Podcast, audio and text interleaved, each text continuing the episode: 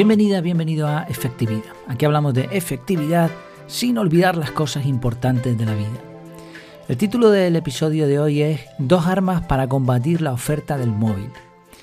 Imagina la siguiente situación. Vas a un restaurante caro a cenar y observas en una mesa a tu derecha a una pareja joven, un chico y una chica, mediana edad. Ambos tienen buena apariencia, son guapetes, vamos, y están los dos concentrados en la comida. Entonces él agarra su móvil y empieza a pulsar ahí, a darle con el dedito en alguna opción.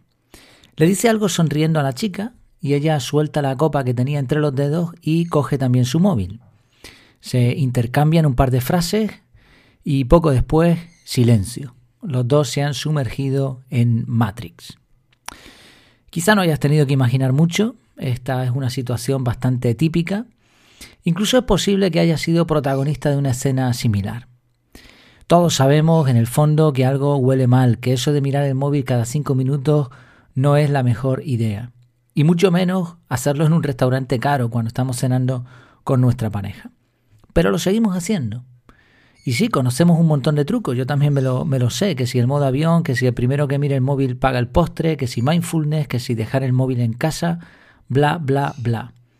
Asentimos con el último meme que satiriza el uso del móvil mientras lo vemos, o, como no, en nuestro móvil. Desde hace tiempo creo que cuando hay que luchar demasiado contra algo, es porque en el fondo, y aunque no lo queramos reconocer, ese algo nos gusta. Depender de la mal llamada fuerza de voluntad es agotador. En realidad, y esto lo hablamos hace ya tiempo en un episodio, debería llamarse fuerza de no voluntad, porque estamos combatiendo una voluntad, nuestro propio deseo. He estado pensando sobre el tema y creo que hay algo que tenemos que empezar a aceptar. El móvil es una ventana a un universo enorme, lleno de golosinas. Es decir, nos gusta mucho lo que hay dentro. Por eso repetimos el viaje una y otra vez. Podemos conectar con un montón de gente, vale, de forma virtual, pero es conectar al fin y al cabo.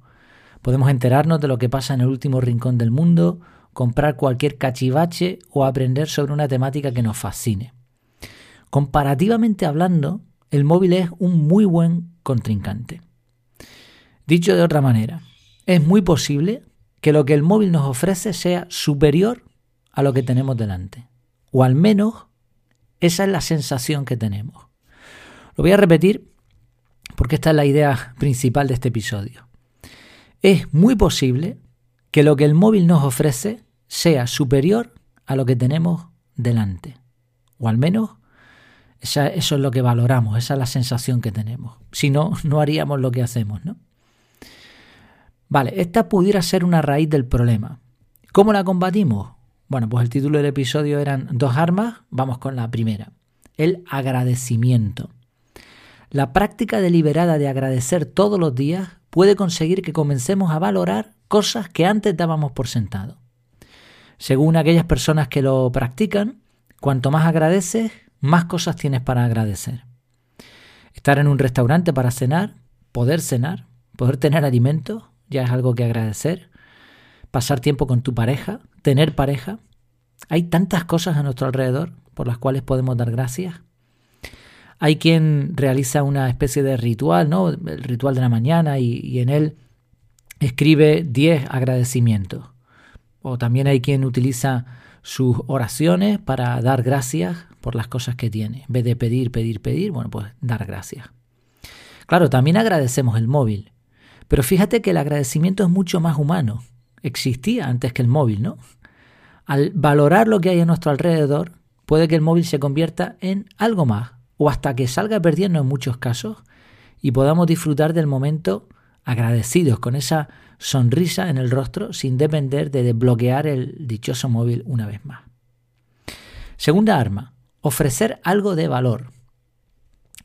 Antes decíamos que a veces, y aunque no nos guste esto, el móvil puede estar ofreciendo algo mejor que lo que tenemos delante. Pero esto también nos incluye a nosotros. Cuando el entorno ofrece algo de mucho valor, el móvil va a salir perdiendo. Y al contrario. Piensa en la cena que comentábamos al principio. Pero ahora imagina que en vez de mirar el móvil, el chico saca una cajita se agacha, se pone sobre una de sus rodillas, ya sabes lo que sigue, ¿no? ¿Crees que la chica va a seguir mirando el móvil? Yo espero sinceramente que no, aunque como va la historia, igual algún día es normal. No, pero no va a hacer eso, es un momento especial. Lo que se está ofreciendo es muy superior que lo que el móvil pueda dar. Claro, no podemos obligar a nadie a ofrecer algo, pero sí podemos ofrecer algo nosotros. Lo cierto, y esto tampoco nos va a gustar, es que muchas veces ofrecemos bisutería barata. Hay momentos en los que casi, casi está justificado refugiarse en el móvil. Así que la pregunta que podemos hacernos es, ¿qué estoy aportando a este momento? ¿Qué se pueden llevar los demás gracias a mí? Y quizá ahora mismo estés pensando, ah, pero yo no sé contar chistes, yo no soy alguien que lo que diga sea importante o no soy un erudito que muestre su sabiduría. No, pero esto no es necesario. Eso es lo que nos interesa a nosotros, lo que se nos da bien a nosotros, pero y está bien, es válido, pero centrar la conversación constantemente en uno mismo no es buena idea. La clave es que la otra persona sienta que recibe algo de valor. Y pocas cosas de valor hay y más en estos días, como el interés personal.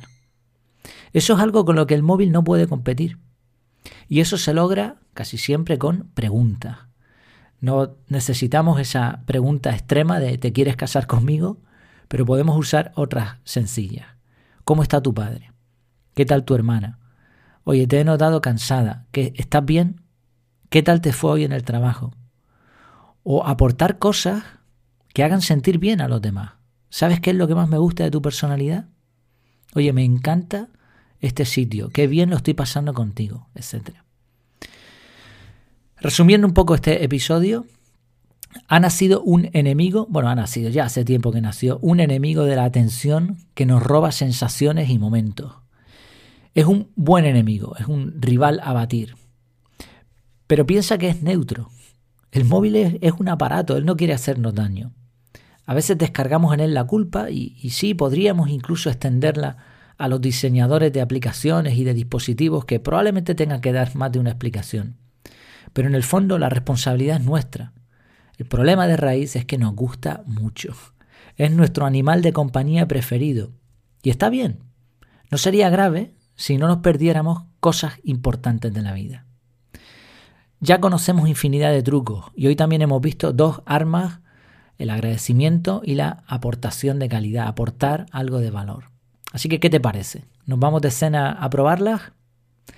Muchas gracias por tu tiempo, por tu atención y hasta la próxima.